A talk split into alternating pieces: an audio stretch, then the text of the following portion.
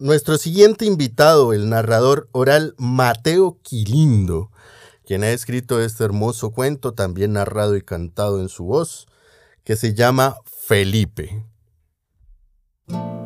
Yo vengo de las montañas,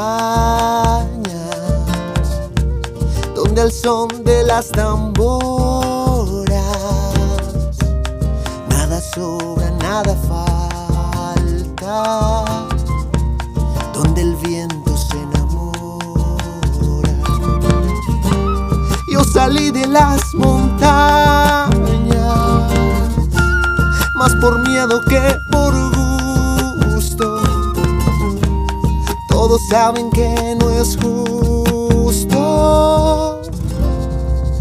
pero triunfaron las armas.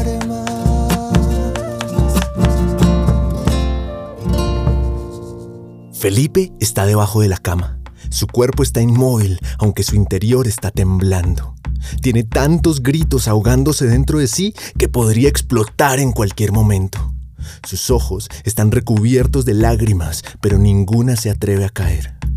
Para saber por qué Felipe está debajo de su cama, tendríamos que viajar en el tiempo, unas dos horas atrás. La temporada de Sembrina ha vuelto y con ella la chirimía del pueblo. Una vez más suenan las tamboras, los mates y las flautas. Felipe, como miembro de la chirimía, estuvo ensayando, tocando la tambora con devoción. Cuando el ensayo terminó y la noche empezaba a asomarse, Felipe escucha la voz de su madre gritar su nombre. Al instante, se despidió apresurado y corrió hasta su casa. Su madre lo recibe preocupada. ¿Usted es que no entiende o qué? Felipe había olvidado que en su pueblo son unos hombres armados quienes deciden a qué hora debe entrarse y todos sabían que quien anduviera en la calle después de las 7 de la noche corría el riesgo de no regresar jamás. Felipe agacha su cabeza como reconociendo su error y entra a su humilde casa. Después de comer lo poco que su madre pudo costear, se dispone para acostarse, pero ella lo interrumpe. Felipe. Ambos se disponen a rezar como todos los días. Él se acuesta, pero no se duerme. Una palabra ronda por su mente, robándole el sueño. Padre. Hasta ese entonces, Felipe solo conoce al Padre Nuestro, porque a su padre biológico nunca lo conoció. De repente, el sonido de una patada en la puerta de su casa y seguido el de las bisagras cediendo al impacto interrumpen abruptamente la meditación de Felipe, quien, desconcertado y por instinto, se mete debajo de su cama.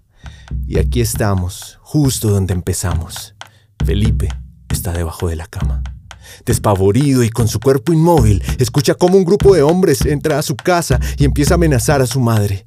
Felipe no puede hacer nada más que escuchar cómo golpean, maldicen y abusan de su madre a escasos dos metros de donde él se encuentra.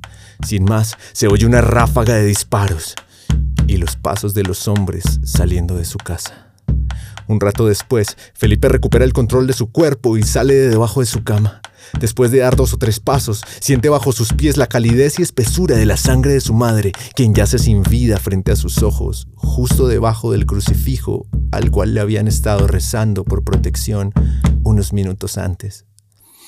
Felipe llora, pero con mucha rabia. Sus puños se cierran con fuerza y por fin deja salir el grito que estaba conteniendo.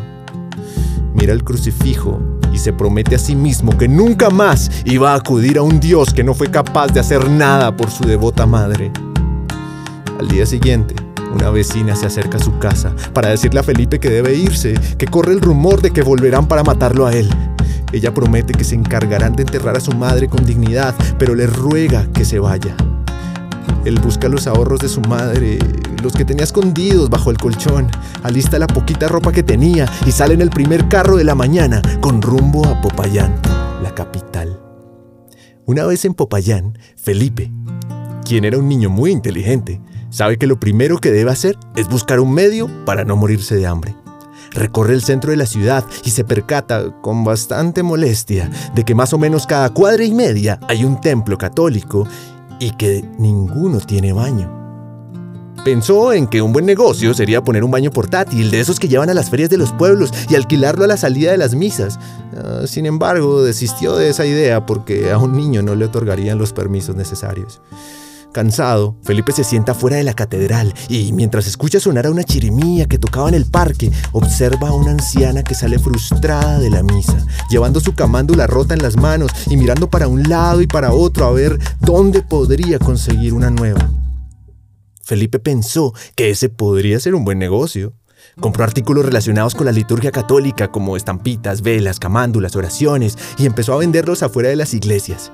Tenía un discurso impecable, digno del más devoto de los cristianos. Sabía exactamente para qué servía cada oración, cada santo, cada objeto. Conocía mejor que nadie los horarios y propósitos de cada misa, el calendario litúrgico, los nombres de los sacerdotes y la ubicación de cada uno de los templos.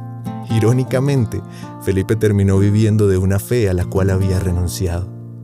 Y así, pasaron 30 diciembres después de aquel en el cual tuvo que abandonar su pueblo.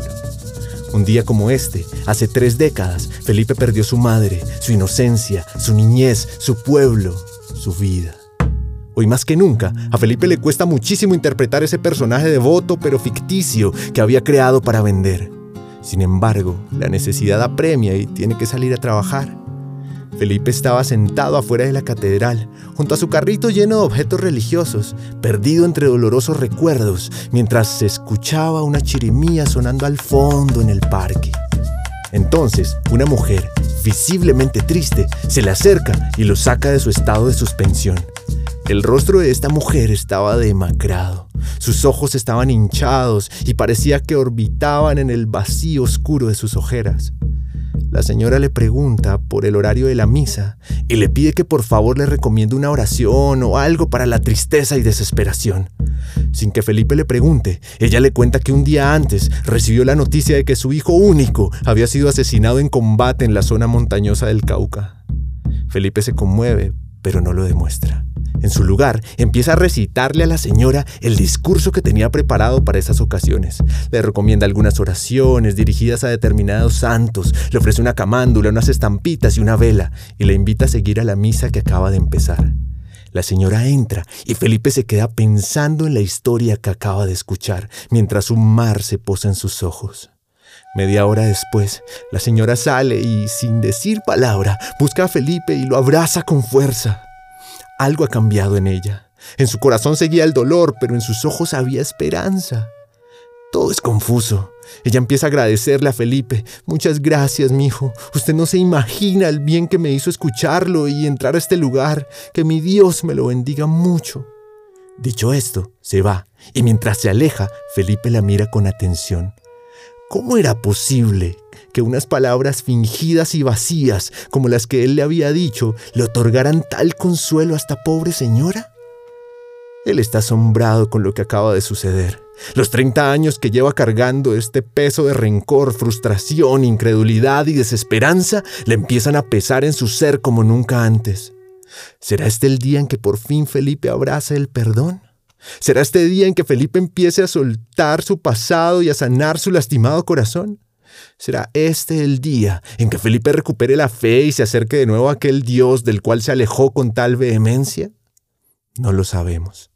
Lo único que sabemos es que ese día, después de 30 largos años, Felipe volvió a entrar a misa.